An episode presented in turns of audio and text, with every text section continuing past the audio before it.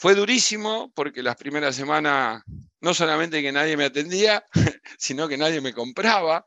Después de haber dudado de que había cometido el peor error de mi vida, porque me había endeudado y había involucrado a terceros, no me permití el fracaso.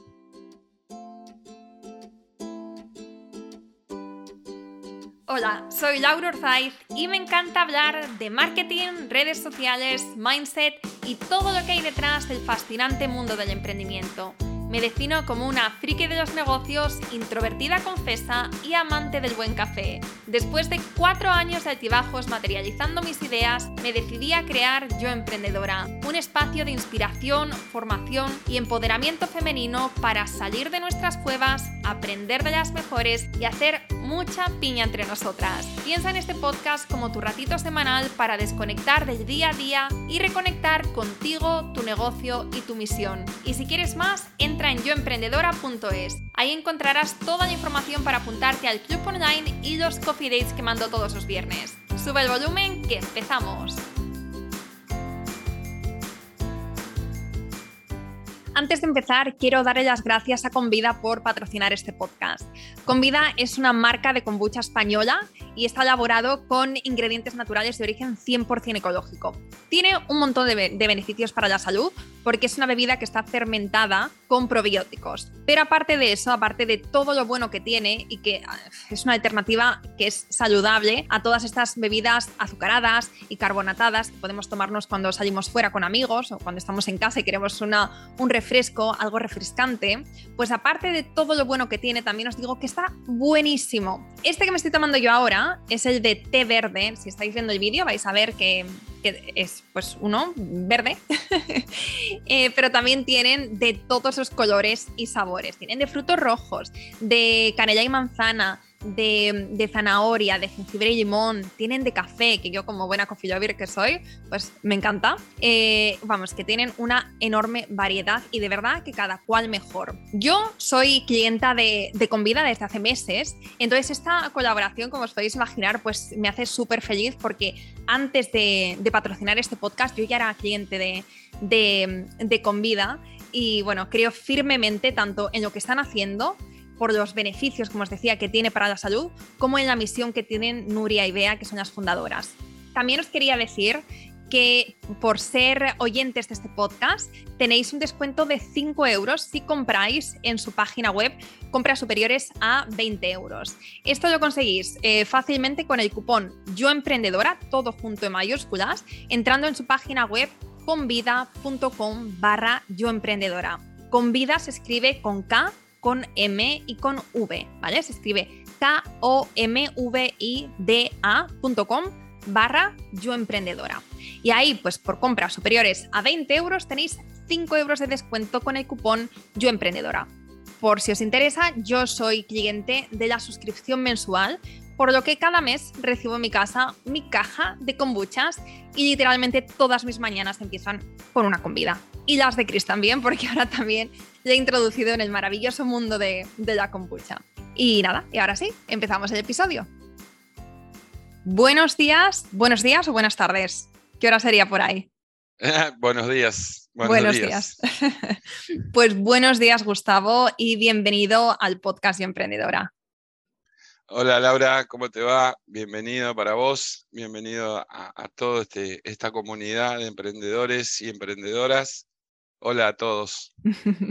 bueno, te decía antes que yo te he descubierto a través de tu TEDx, que es un TEDx fantástico, os lo voy a recomendar a todas, lo vamos a dejar en las notas del podcast para que lo escuchéis después.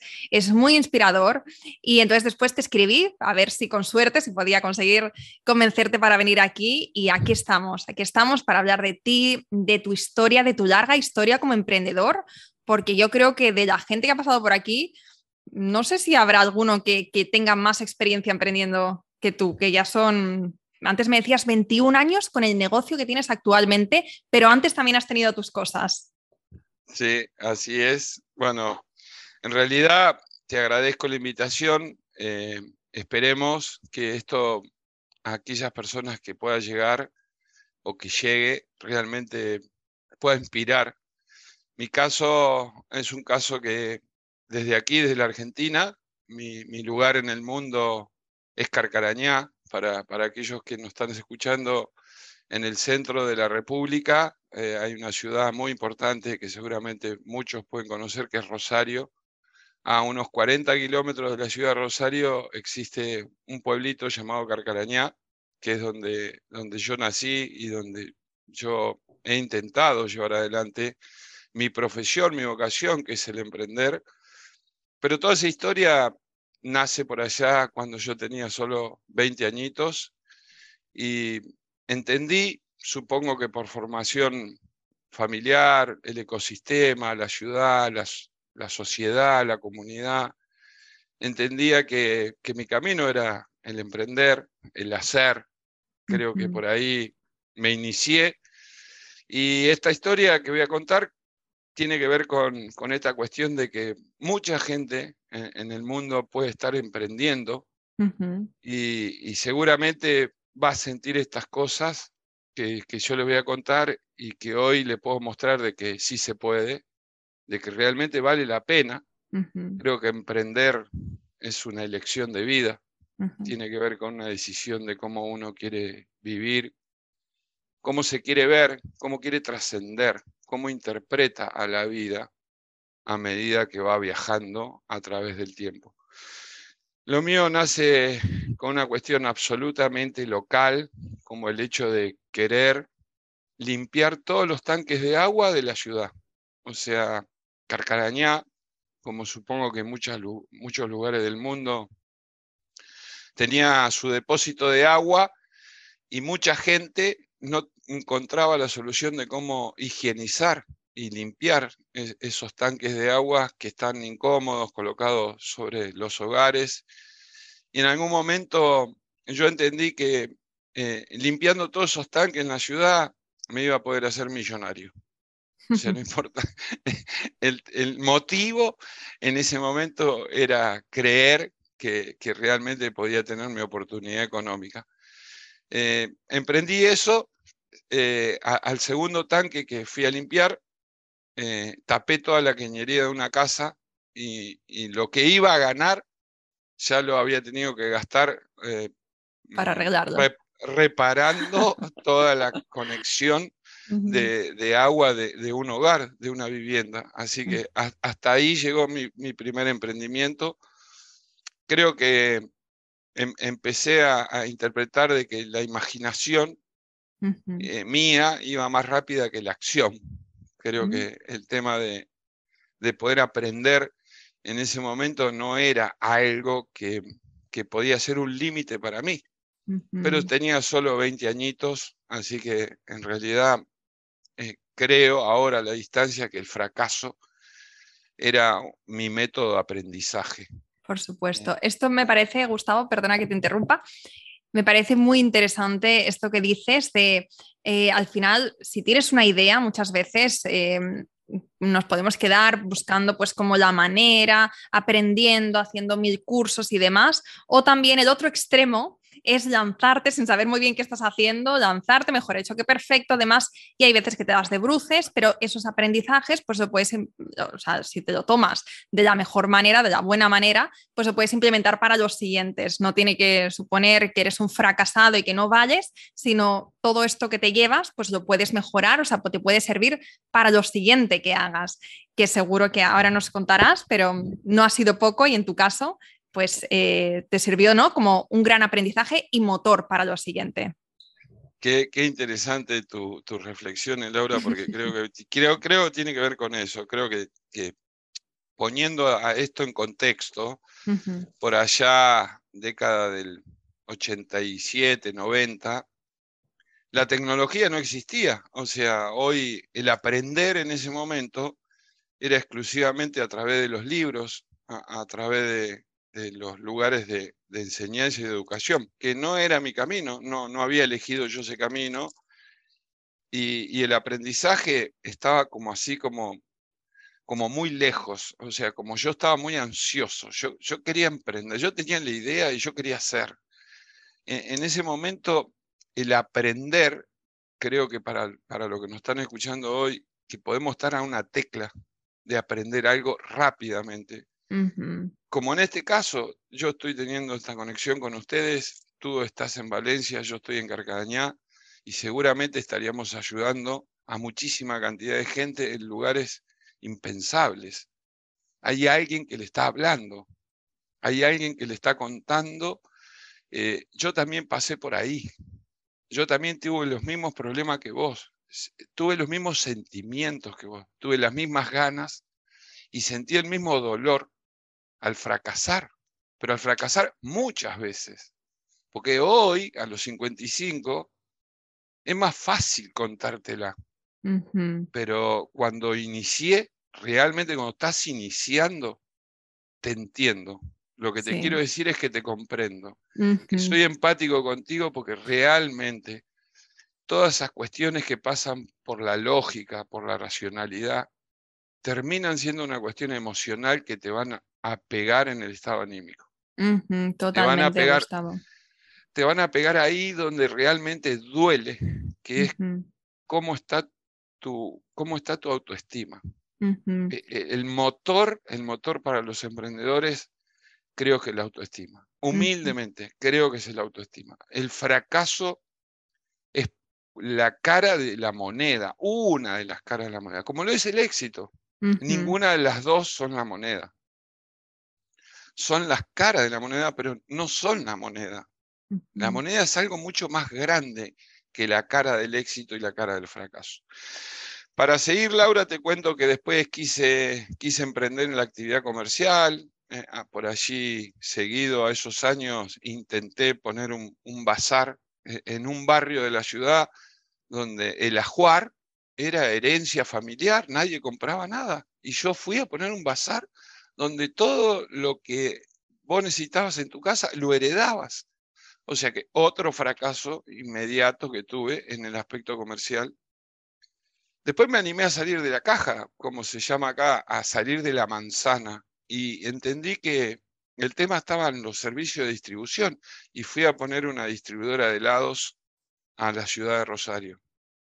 Obviamente, sin los conocimientos, sin los recursos humanos en mí, ni los recursos técnicos no tenía capital de trabajo, no, no tenía ninguna identidad en el mercado de capitales, o sea que intenté hacer un negocio sin dinero.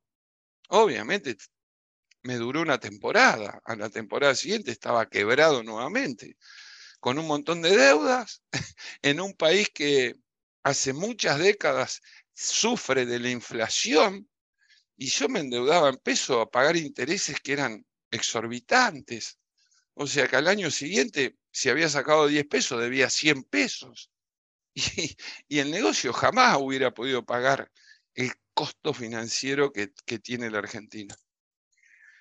Creo que en algún momento todo esto que estoy contando hoy a la distancia me, me afectó, me afectó la autoestima, me afectaron los fracasos permanentes, repetidos, y, en algún momento me acobijé en una empresa familiar de mi padre que, que me acogiera para, para poder tener independencia financiera, para poder tener independencia personal.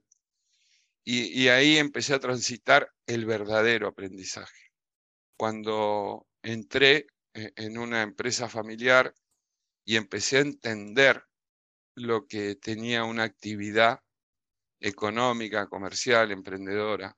Ahí entendí que qué es lo que era comprar, qué es lo que era vender, qué es lo que era administrar, qué era lo que era pagar impuestos, eh, sostener gente, personas, tener equipos de trabajo, el cliente, los clientes, los clientes como, como eje final central y único de cualquier actividad comercial que hagamos, proveedores. Realmente tuve un tiempo bastante ahí adentro, como unos 10 años, hasta que también me tocó vivir la experiencia de que a la empresa familiar en la década del, del 90, por allá por el 97, le fuera muy mal, le fuera muy mal en una crisis que hubo que afectó a la Argentina, que creo que fue el efecto tequila, un problema que hubo en México, que terminó repercutiendo en Argentina, en Rosario, en Carcarañá. O sea, empecé a entender lo que era esta palabra que, se usaba mucho, que era global, eh, que las cosas eran globales. ¿Qué, ¿Qué significaba que las cosas eran globales? Significaba que cuando tú estornudabas en Valencia, yo me resfriaba en Carcarañá. O sea, realmente para, para una mentalidad analógica, yo eh, para poder hablar por teléfono usaba el teléfono de línea y a rosca. Y, realmente todo ese tema eh, lo empecé a comprender a partir de la crisis de una empresa familiar. Cuando ya hablaba de una empresa, hablaba de una empresa que, que tenía mucho tiempo, que había construido un patrimonio muy grande, pero que había, había cometido un error había cometido el error de no conocer el aspecto jurídico de una actividad económica y con una sociedad de hecho, como se le llama acá en Argentina, una sociedad de personas no jurídica, había entrado en una crisis financiera que lo llevó a la quiebra. Eso también fue extremadamente doloroso, muy doloroso, pero muy doloroso, muy doloroso porque se trataba de mi familia, la empresa en la que había entrado a trabajar, era una empresa de mi padre, y ver cómo se desmoronaba todo al punto de haber perdido 30 años de trabajo y habiendo quedado en la calle, fue un aprendizaje de muchísimo dolor, de muchísimo dolor, pero que hoy a 25 años vistas te digo, che, mira, fue mi mejor escuela. Fue mi mejor escuela porque dicen hay mucha gente que sabe muchísimo, que no hay amor sin dolor, que no hay aprendizaje sin quiebre.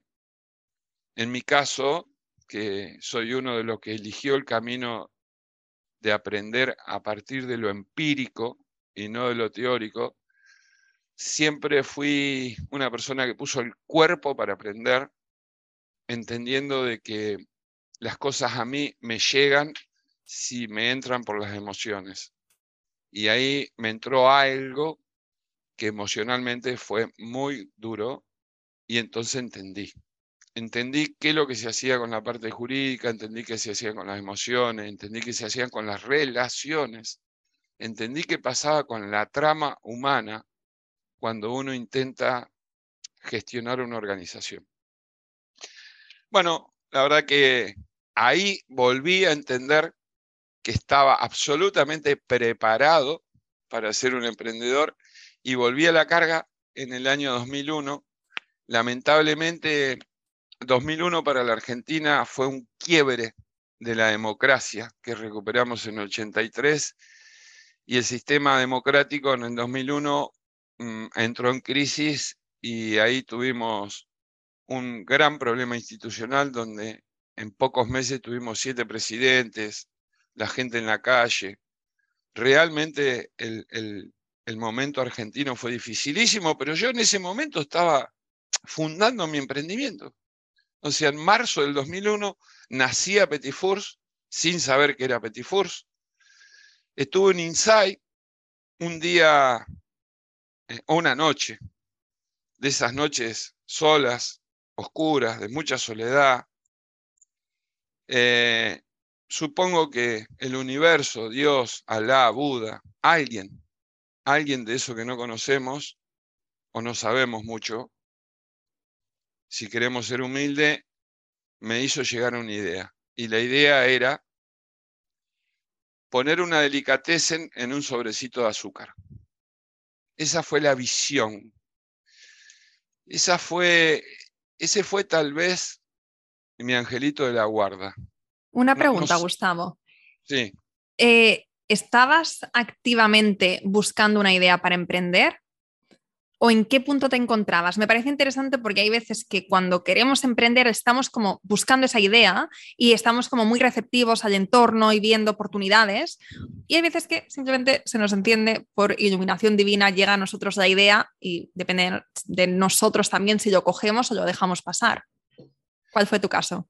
Eh, creo que Laura, conscientemente, no, no sé si estaba buscando, conscientemente, inconscientemente, seguramente sí, seguramente yo estaba emitiendo alguna vibración o alguna energía donde el universo me estaba escuchando. Seguramente porque era un momento difícil, porque era un momento en lo personal, estaba, estaba realmente complicado. O sea, yo creo, conociéndose a sí mismo, que uno tiene un montón de facetas. Uno tiene un montón de caras como el dado, ¿viste? O sea, si vos me decís, vos estabas viendo el 6 en la cara del dado, no, no, no la estaba viendo, no la, no la estaba viendo. Seguramente la tengo y la tenemos. El tema es si la podés observar y cuánta conciencia tenés de ella. Fue tan visible, fue tan transparente el insight que me llegó, que realmente me empoderé de una manera que acá le quiero dejar algo a la comunidad. Yo creo que la convicción personal es el combustible. Acá me quiero detener un minuto, Laura. La convicción, la convicción. Viste que hay un dicho que dice, no es lo que sucede, sino lo que haces con lo que sucedes. Esto lo entiendo como que el 90% de las cosas son lo que yo hago y el 10% es realmente lo que pasa. Esto me devuelve o nos debe devolver el hecho de que nosotros estamos acá para ser protagonistas. Nosotros estamos acá con un propósito más allá de lo que podamos llegar a comprender de lo que estamos haciendo. Y eso me parece que es la convicción. En ese momento sin ninguna condición, no tenía ninguna condición para emprender, ninguna, ninguna, ninguna, ninguna, ninguna, ninguna, ninguna, ninguna, ninguna, pero había algo que sí estaba y era la idea, era la idea. La idea motorizó, movilizó el ecosistema, eh, la naturaleza, modificó todo, todo, todo, todo, todo, todo, todo, porque la, toda la situación estaba mala, fea, horrible, patética. dicen que la crisis del 2001 fue la peor crisis de la Argentina en sus 200 años. Y Gustavo estaba emprendiendo una idea que era colocar una delicatessen en un sobrecito de azúcar para ponerlo en todas las mesas de todos los bares de la Argentina. Es realmente muy loco, es muy loco.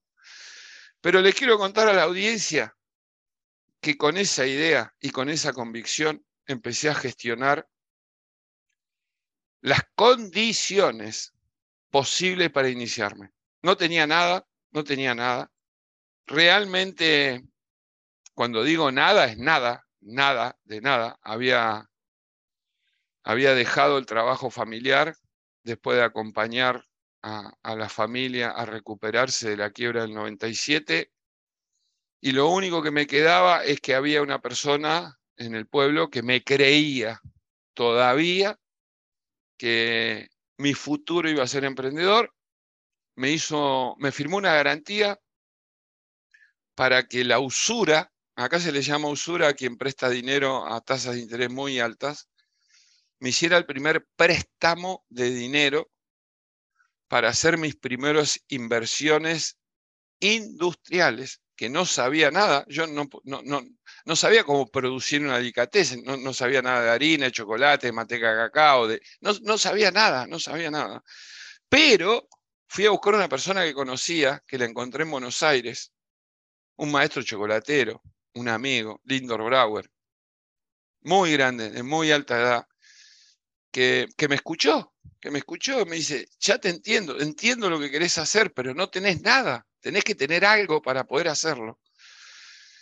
Conocí acá en el pueblo a un panadero que le propuse alquilarle la panadería de noche cuando él se iba a dormir. Cuando él se iba a dormir, le pedí que me alquilara las horas nocturnas donde él descansaba para poder usar todo su equipamiento para poder hacer la delicatessen que el maestro chocolatero me había enseñado. Tuve que comprar una envasadora porque yo quería ponerlo dentro de un envasecito de azúcar, como la que se usa cuando vas a un bar para ponerle los endulzantes a, a tu café expreso. Compré una maquinita de mesa, compré material para envolverlo y de noche compré algo de materia prima. Tenía que comprar harina, manteca, cacao, chocolate, frutas, o sea, tenía que hacer la delicatessen. Y de noche, de noche, iba a producir esa delicatessen y cuando salía el sol me iba a la ciudad de Rosario a venderla.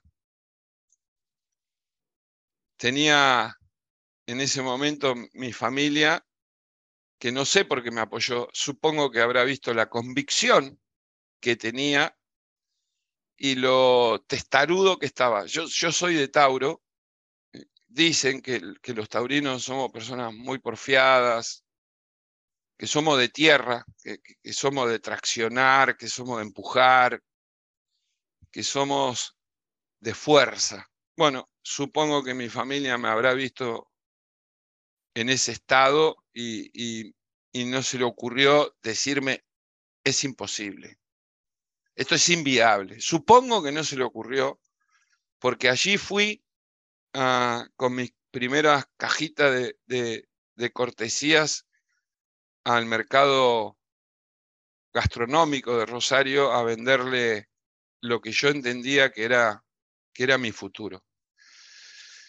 Era marzo, Acá marzo todavía quedan resabios del verano y el café en la ciudad empieza a aparecer y la, la gente empieza a volver a la ciudad, pero aún hacía mucho calor y mis bocaditos estaban bañados en chocolate. O sea, el, el primer conflicto que tuve es que cuando llegaba a la ciudad los bocaditos estaban casi derretidos.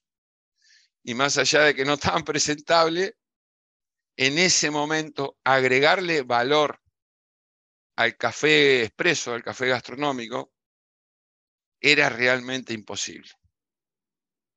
Porque la situación estaba muy mal, porque la gente, poca gente tomaba café fuera del hogar, y yo estaba queriendo agregarle una cortesía al café.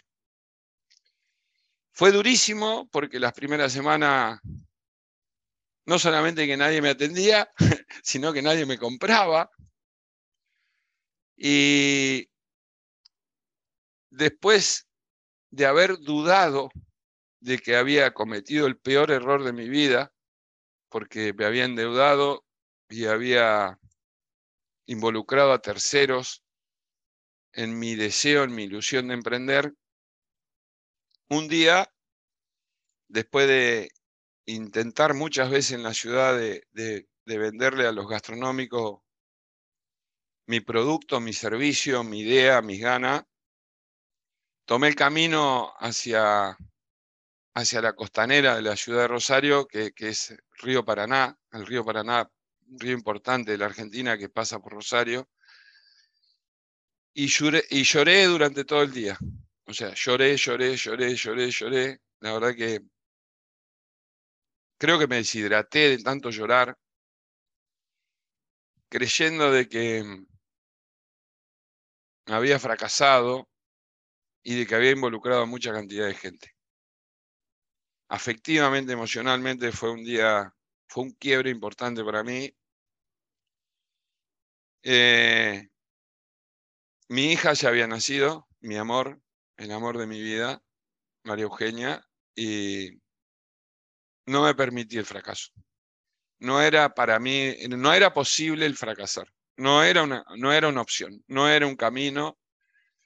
E, esa posibilidad que estaba, que está, que existe, mucho más para los emprendedores argentinos, yo en países en desarrollo, pero para mí no era una posibilidad, así que volví a la ciudad y con las pocas cajitas que, había ido estoqueando en la producción nocturna de las cortesías, fui al mejor lugar de la, de la ciudad de Rosario y se las regalé. Se las regalé, se las regalé porque ahí viene otro aprendizaje, Laura, que me voy a parar. Cuando uno está innovando, cuando uno está creando, cuando uno cree, siente, observa, evalúa, comprueba de que está haciendo algo novedoso, hay que mostrarlo. El mercado nunca va a poder elegir lo que vos eh, estás produciendo si no lo conoce, si no lo sabe, si no lo ve, si no lo prueba. Hoy, a través de las, de la,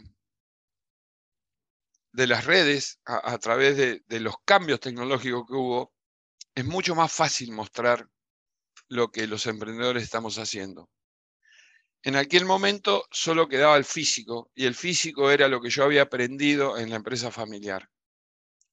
Eh, promocionar, promociones, promociones, promociones, promociones, promociones. Entonces fui al mejor lugar gastronómico de la ciudad y se le regalaba los bocaditos. Eh, arreglé con el dueño que él en su café necesitaba de esta delicatessen y que su público, su público, iba a percibir en un momento tan difícil el compromiso de ese empresario gastronómico de que la gente que elegía tomar un café ahí era distinguida. Eh, el flaco se diferenciaba del resto de la poca gastronomía que quedaba abierta teniendo un petit fours al lado de su café.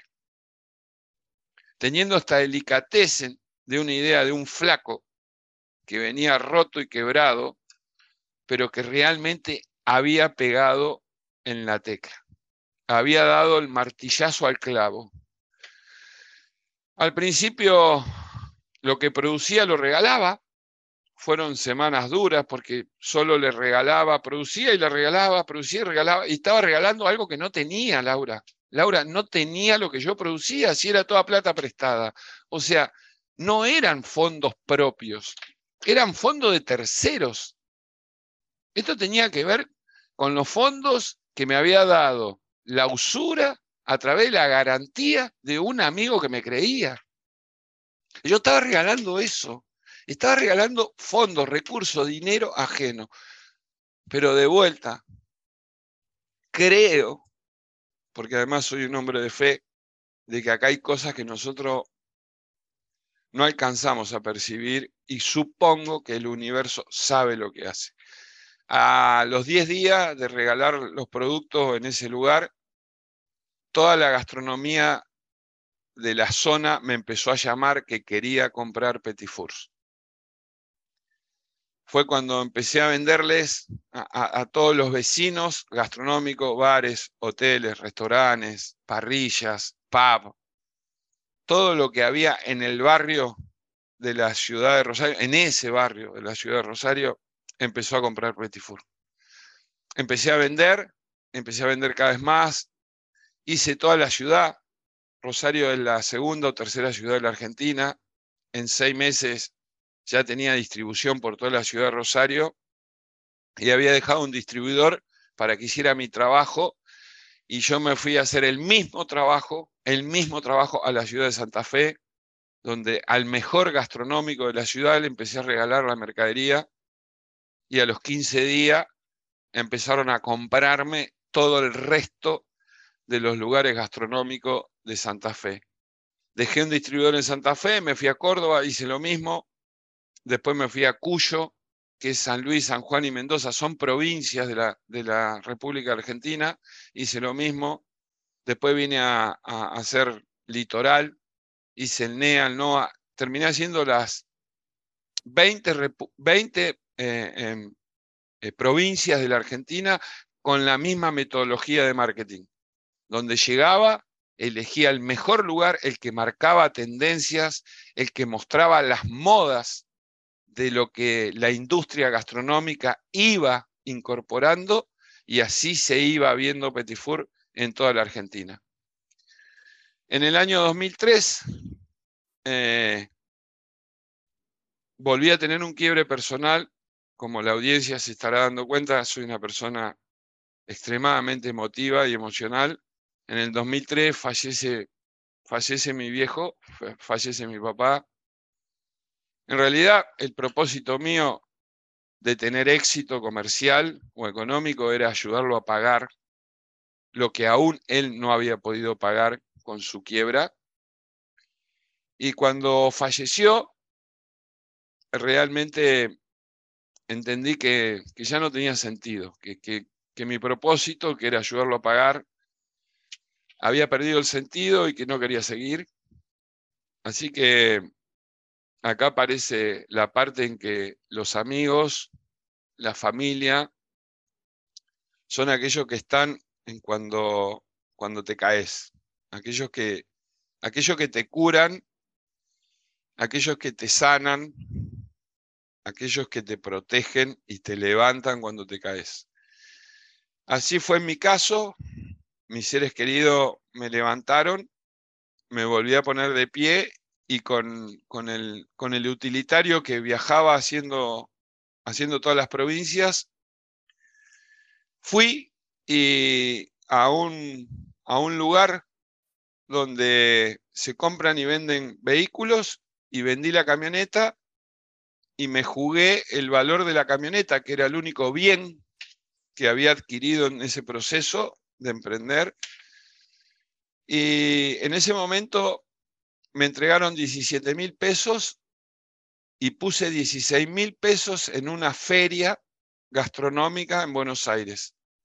Nunca había hecho Buenos Aires, nunca había llegado a la, a la ciudad de Buenos Aires y por alguna razón, en mi caso creo que, que es el universo, de los 17 mil pesos que saqué con la camioneta, invertí 16 en un stand de gastronomía argentina.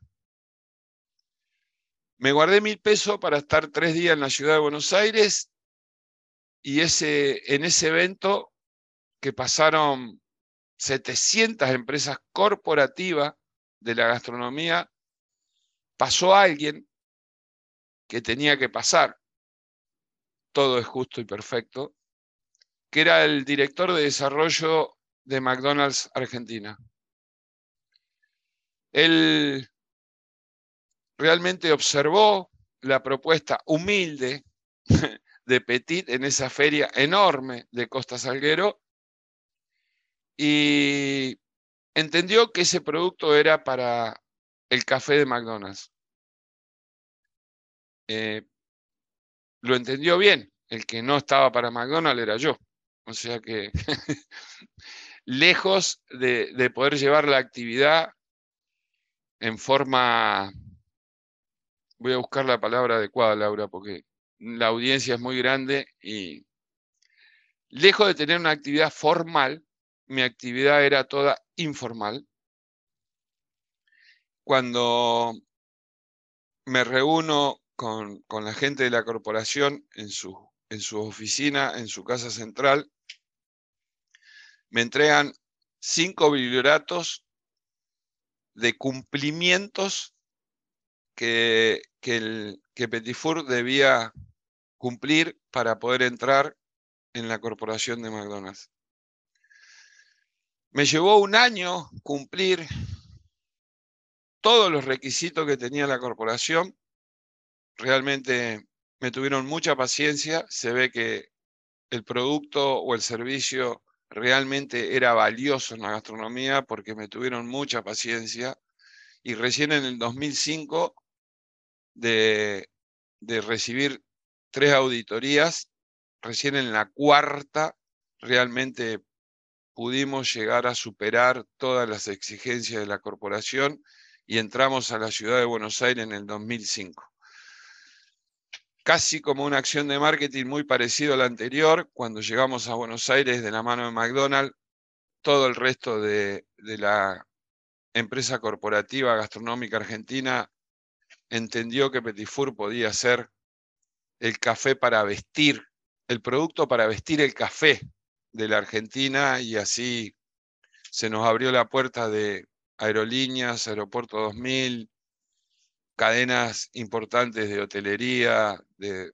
confiterías, de marcas de, estaciones de servicio, o sea, de lo que le llamamos nosotros acá gasolinas, Petrobras, YPF, eh, muchas empresas dentro de la industria gastronómica, eh, muchos nichos, como la industria del juego. En algún momento tuvimos una participación importante en todo lo que era bingos y casinos, en todo lo que era el nicho de, petróleo, todo lo que estoy hablando de estaciones de servicio, hotelería, catering, cafetería. O sea, en el 2008, después del ingreso a Buenos Aires de, la mano de McDonald's, casi te diría que la Argentina tenía en todos los cafés y en todas las mesas un producto de Petit Fours. Eh, cuando digo de que el tema es la autoestima, creo que en ese momento las circunstancias habían generado una elevación de la autoestima de, Gustavo y creí que lo mismo que estaba haciendo en la Argentina lo podía hacer en España y allí me fui a la feria gastronómica de Barcelona a mostrar la idea de Gustavo en el año 2008 y sinceramente me fue muy bien, me fue muy bien porque, porque la, cultura, la actividad, los consumos de ustedes, para nosotros la madre patria, son muy parecidos. Elegí España porque el idioma me lo permitía. Generalmente me considero una persona comercial y para mí no es solamente mostrar, sino contar. Es importante y bueno, en el mercado de España yo encontraba eso eh, en, la feria, en la feria de Barcelona me fue muy bien y conocí a, una empresa española que se llama Grupo Cafento, muy importante, una empresa muy importante que tiene usted en España, que está allí en, Asturias, en, Tineo, y, realmente se me abrió la posibilidad de ser la cortesía del café del Grupo Cafento pero el volumen no me permitía que yo lo atendiera con, la industria que tenía hasta ese momento. Así que me volví, abrí una segunda planta para atender el negocio de España y cuando llegué a España, después de haber preparado todo el negocio, en el 2009 ustedes estaban viviendo una crisis muy profunda, muy difícil para, para su país y por supuesto que el presidente del grupo entendió que no era el momento, que realmente íbamos camino a un fracaso lanzando un producto suntuoso en, un momento de la economía que se estaba retrayendo un montón. Y ahí, después de ese fracaso, de haber invertido mucha cantidad de dinero para abrir una planta más en la Argentina para poder venderlo a España, me encontré con que las circunstancias de la vida no me lo permitían.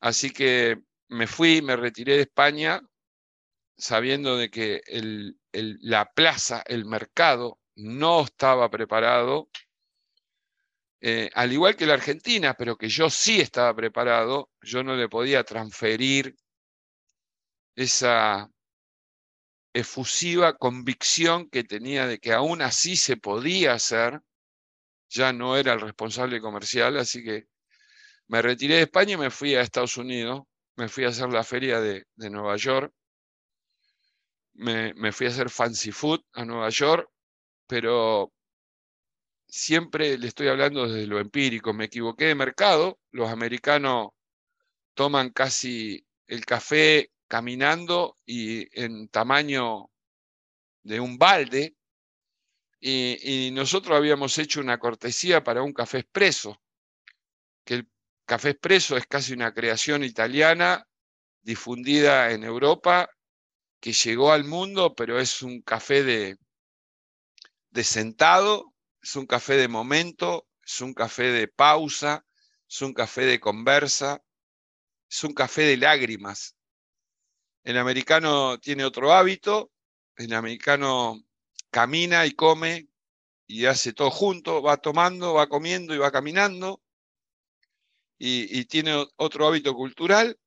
Y cuando yo llegué con mi oferta de, de Petit Four, el americano me preguntaba si era una golosina, si era un caramelo, si era para venderse en un kiosco.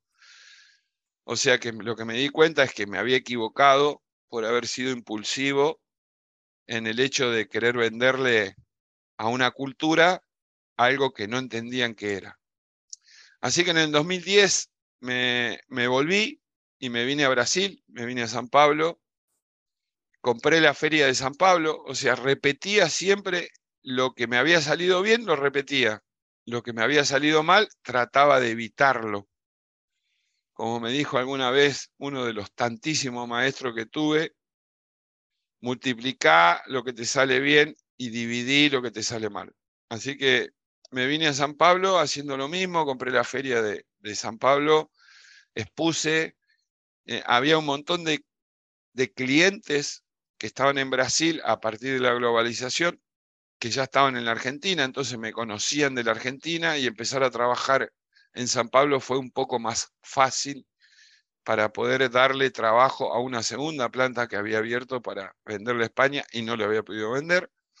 Así que empecé a trabajar con España, con Brasil, pero me encontré con el problema de la diferencia financiera, fiscal, de moneda monetaria de la Argentina y Brasil. Después del primer año, la Argentina tenía 25% de inflación y Brasil el 2%. O sea, los costos aumentaban en la Argentina, pero el precio de venta en Brasil crecía al 2%, mientras que el costo en la Argentina crecía al 25%. El primer año dije, bueno, esto es una cuestión de contribución marginal, se va a modificar, en algún momento se va a equiparar, se va a balancear o se puede dar vuelta.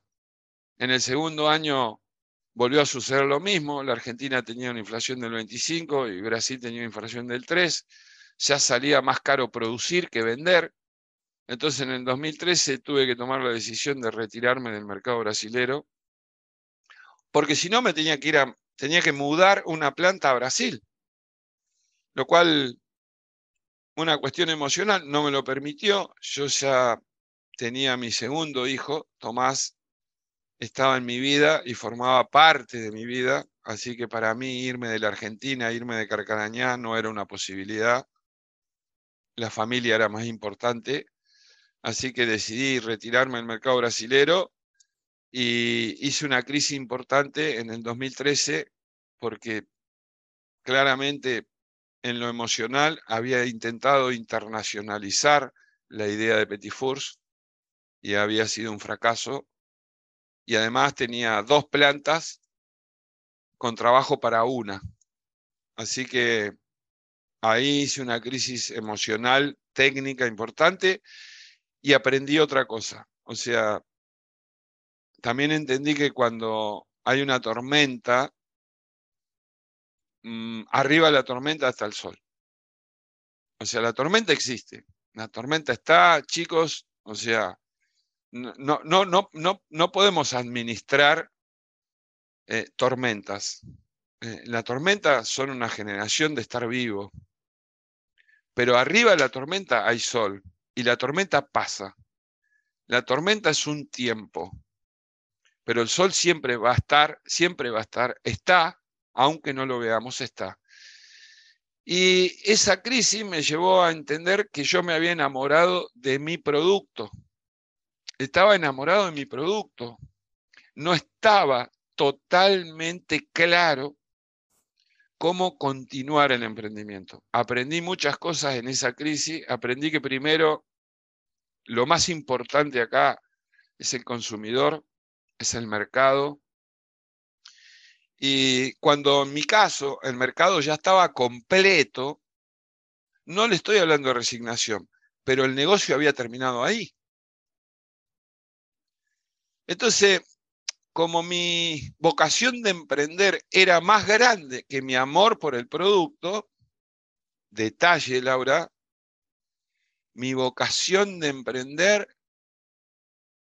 era más grande que el amor por mi producto, me di cuenta que yo era un creador de ideas. Entonces, así como hice el petit four para el café, hice el petit four para la ensalada y fue un éxito rotundo. Después hice el petit four para las papas fritas y fue un éxito rotundo. Después hice el petit four para el postre y fue un éxito rotundo.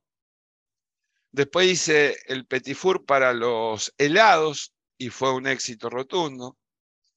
Y después me metí con el petit four para los yogures, que es los capuchones que van arriba de los yogures, los cereales. Y así eh, transcurrieron estos últimos, te diría, seis años, donde Petit Four se transformó en una empresa alimentaria de agregado de valor. Te diría que hoy en tres categorías diferentes, en tres categorías de alimentos. Obviamente, la primer planta y la más antigua es la de toppings, que, claramente es la que genera todo esto que te fui contando.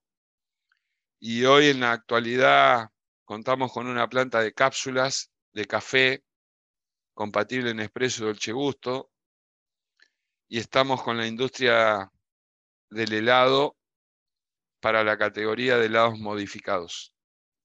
En la actualidad, Petit Four tiene una comunidad tiene un equipo de 100 personas en Carcarañá, como, como realmente lo soñó Gustavo, y, la verdad que hoy disfrutando de lo que son ya 21 años de toda esta historia, que lo único que me enseñó es que esto solo se trata del viaje.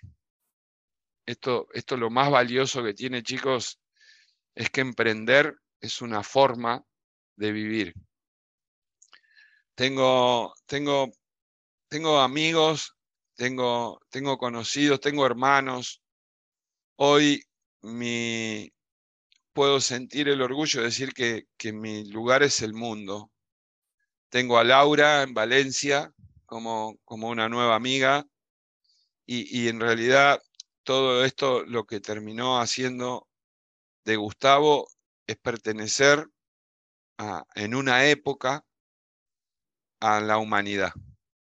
Y, hoy, desde este otro lugar, les quiero decir que, que estoy para ayudar, que estoy para compartir, que estoy para inspirar, que estoy para, para distinguir, que estoy para, para acompañar y para alentar a aquellos que, que se están que se, están iniciando, que quieren iniciar, que sienten esa cosquilla en el estómago, diciendo, che, esto que hago no me cierra, no me siento, no me gusta, quiero hacer con mi vida algo diferente.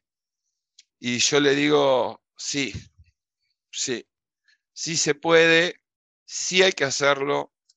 No son los resultados lo mejor que se obtiene de emprender, es una forma de vivir, es una forma de compartir, es una forma de vincularse, es una forma de darle a la, al mundo, a la sociedad, al universo, lo que es de ello.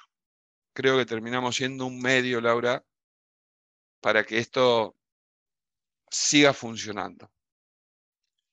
Así que esa es un poco mi historia. Eh, la verdad que te agradezco, Laura, a vos te, agradezco a, tu idea, agradezco a tu emprendimiento, esta vocación que sentiste de compartir con todos aquellos que están, que están en ese momento, que están con esa sensación en el cuerpo, con, ese, con ese latido que se acelera cada vez que, que pueden hablar de su idea o, o de su visión o de su insight. Creo que es por ahí, chicos. Creo que por ahí, no los quiero engañar, en algún momento se pone oscuro, se pone doloroso, se pone heavy, pero sí se puede, sí se puede, sí vale la pena, sí vale las ganas. Hoy, eh, con 55 años, no me hubiera permitido tener otra vida más que la de emprender. Qué inspirador, qué inspirador todo lo que nos has contado, tu historia. Eh, realmente esto es, una, esto es un episodio para escuchar varias veces porque es que cada uno de esos aprendizajes que has compartido con nosotros, de, vamos, es que has, has, compartido perlas hoy por aquí que al final tú has adquirido tras la experiencia, tras caerte, levantarte y qué valioso es cuando estás empezando tu camino poder tener esto de una persona con tanta, con tanto camino hecho. Así que te lo agradezco de verdad un montón de corazón que hayas compartido de una forma tan generosa. Y te quería preguntar para terminar, después de tantos años emprendiendo, después de, tan, de, tantos embolados en los que te has metido, eh, ¿tú te ves con 55 años empezando algo desde cero ahora? O te gusta innovar dentro de lo que ya has creado, que al final es una empresa con unos buenos cimientos, con un equipo en expansión, o esa vena emprendedora que tienes te hace a veces como querer iniciar nuevos proyectos? Mira, yo creo que a los 55, en mi caso, no, creo que esto sea genérico, eh, me vuelvo a pasar lo mismo que me pasó por allá por el 2013. El emprender está más presente en mí que, que en este momento el, dirigir. Yo creo que Petit lo que, lo que está buscando es institucionalizarse como para que pueda continuar con su propósito, pero posiblemente Gustavo vuelva a emprender. Vuelva a emprender en otro lugar, en otra cosa. En Carcadañá seguro. No, no, mi lugar en el mundo es Carcadañá. Pertenezco al mundo, pero mi lugar es Carcadañá. Y seguramente, seguramente ya estoy con algunas cosas que no le quiero contar aún a la audiencia, pero, pero que seguramente voy a seguir emprendiendo porque creo que es una forma de vivir. Pues te seguiremos de cerca. No sé si, Gustavo, si tú estás en redes, si estás en Instagram o tenemos alguna forma de seguirte más de cerca. Mm, cuéntanos todos los sitios en los que te podemos seguir o también em, tus emprendimientos, lo que, tus andanzas, lo que vas haciendo. Bueno, en realidad soy, soy un poco analógico en eso, Laura. Tengo, tengo las redes que, que obviamente son en, en, Facebook y en Instagram, Gustavo Luscher. Eh, no participo mucho de las redes sociales. Creo que en lo personal, aquellos que realmente tengan intención de, que yo pueda participar, ayudar, eh, responder a alguna inquietud, colaborar. Creo que hoy mi propósito está exclusivamente en eso. O sea, sí eh, el hecho de, poder, de poder estar acá en estos lugares, también soy, soy miembro de Vistage en, en la Argentina. O sea, intento permanentemente transferir, inspirar que el emprender creo que hoy es una obligación. Acá mm. me quiero detener antes de despedirme de vos. El sumar ya no es suficiente, Laura. Creo que, creo que el momento histórico que estamos viviendo, eh, multiplicar es la tarea. Creo que el emprender hoy pasa a ser una forma de multiplicar conciencia, multiplicar la necesidad que tenemos de a mí interpretar un efecto de péndulo que estamos haciendo. Creo que eh, nos hemos puesto en, un momento de, consumir exageradamente y que el planeta realmente eh, nos está diciendo que basta. Creo que estamos consumiendo recursos de las generaciones que vienen, no tenemos autoridad para eso, no tenemos ningún derecho a consumir el recurso de las generaciones que vienen. Y, yo creo que los cambios son de abajo para arriba. Yo creo que no podemos esperar de, nuestros dirigentes eso que estamos esperando. Creo que tenemos la responsabilidad de hacerlo desde el lugar donde estamos. Para mí, esto que estás haciendo, que estás haciendo vos y toda la comunidad de, yo emprendedora, creo que es la forma, creo que es la manera. O sea, es tu metro cuadrado, es una responsabilidad que tenés con tu metro cuadrado. Emprender es el camino. Emprender es contagiar de conciencia de que hay una forma diferente de hacer. No todo tiene que ser eh, teniendo consecuencias sobre el planeta, sobre los recursos del planeta. No puede ser así. El emprender es una cuestión artística, es una cuestión educativa, es una cuestión familiar. El emprender es una cuestión del barrio, es una cuestión de la comunidad. Eh. Emprender está en todos lados. Estudiar es emprender. Aprender es un emprendimiento. Aprender en sí mismo es un emprendimiento. Creo que mi compromiso es ese, creo que la visión que tengo sobre el tema de la profesión de emprender es esa y creo que está en todos los sentidos, está presente en cada momento de nuestra vida. Un padre es un emprendedor. Ojalá eso realmente lo podamos seguir multiplicando y, por eso agradezco eh, muchísimo tu contacto y tu invitación a participar de esta comunidad pues eh, es mutuo. El placer, el honor. Eh, lo he disfrutado muchísimo. Ha sido mm, una entrevista diferente, súper inspiradora, como decía antes, para escuchar varias veces, porque mm, se ha compartido mucho, mucho valor aquí. Así que os animo a todas a guardarlo y a volver a escucharlo las veces que lo necesitéis. Y Gustavo, gracias de corazón. Me quedo con ganas de, visitar tu ciudad porque la verdad es que nunca había escuchado a alguien hablar con tanta pasión, con tanto amor de, su ciudad. Así que también se me, como que ahora tengo, tengo ganas de conocer esa ciudad si alguna vez puedo ir por Argentina. Y nada, y seguimos en contacto. Gracias. Y gracias, por supuesto, a todas por escuchar este episodio, por quedaros hasta el final y espero que os haya encantado. Muchas gracias a ustedes. Espero que te haya gustado este episodio y si es así, me encantaría que dejaras una reseña en iTunes, en Evox o en la plataforma que escuches tus podcasts. Esta es la mejor manera que tienes de apoyar el podcast y su continuidad. Muchísimas gracias por quedarte hasta el final y seguimos la próxima semana.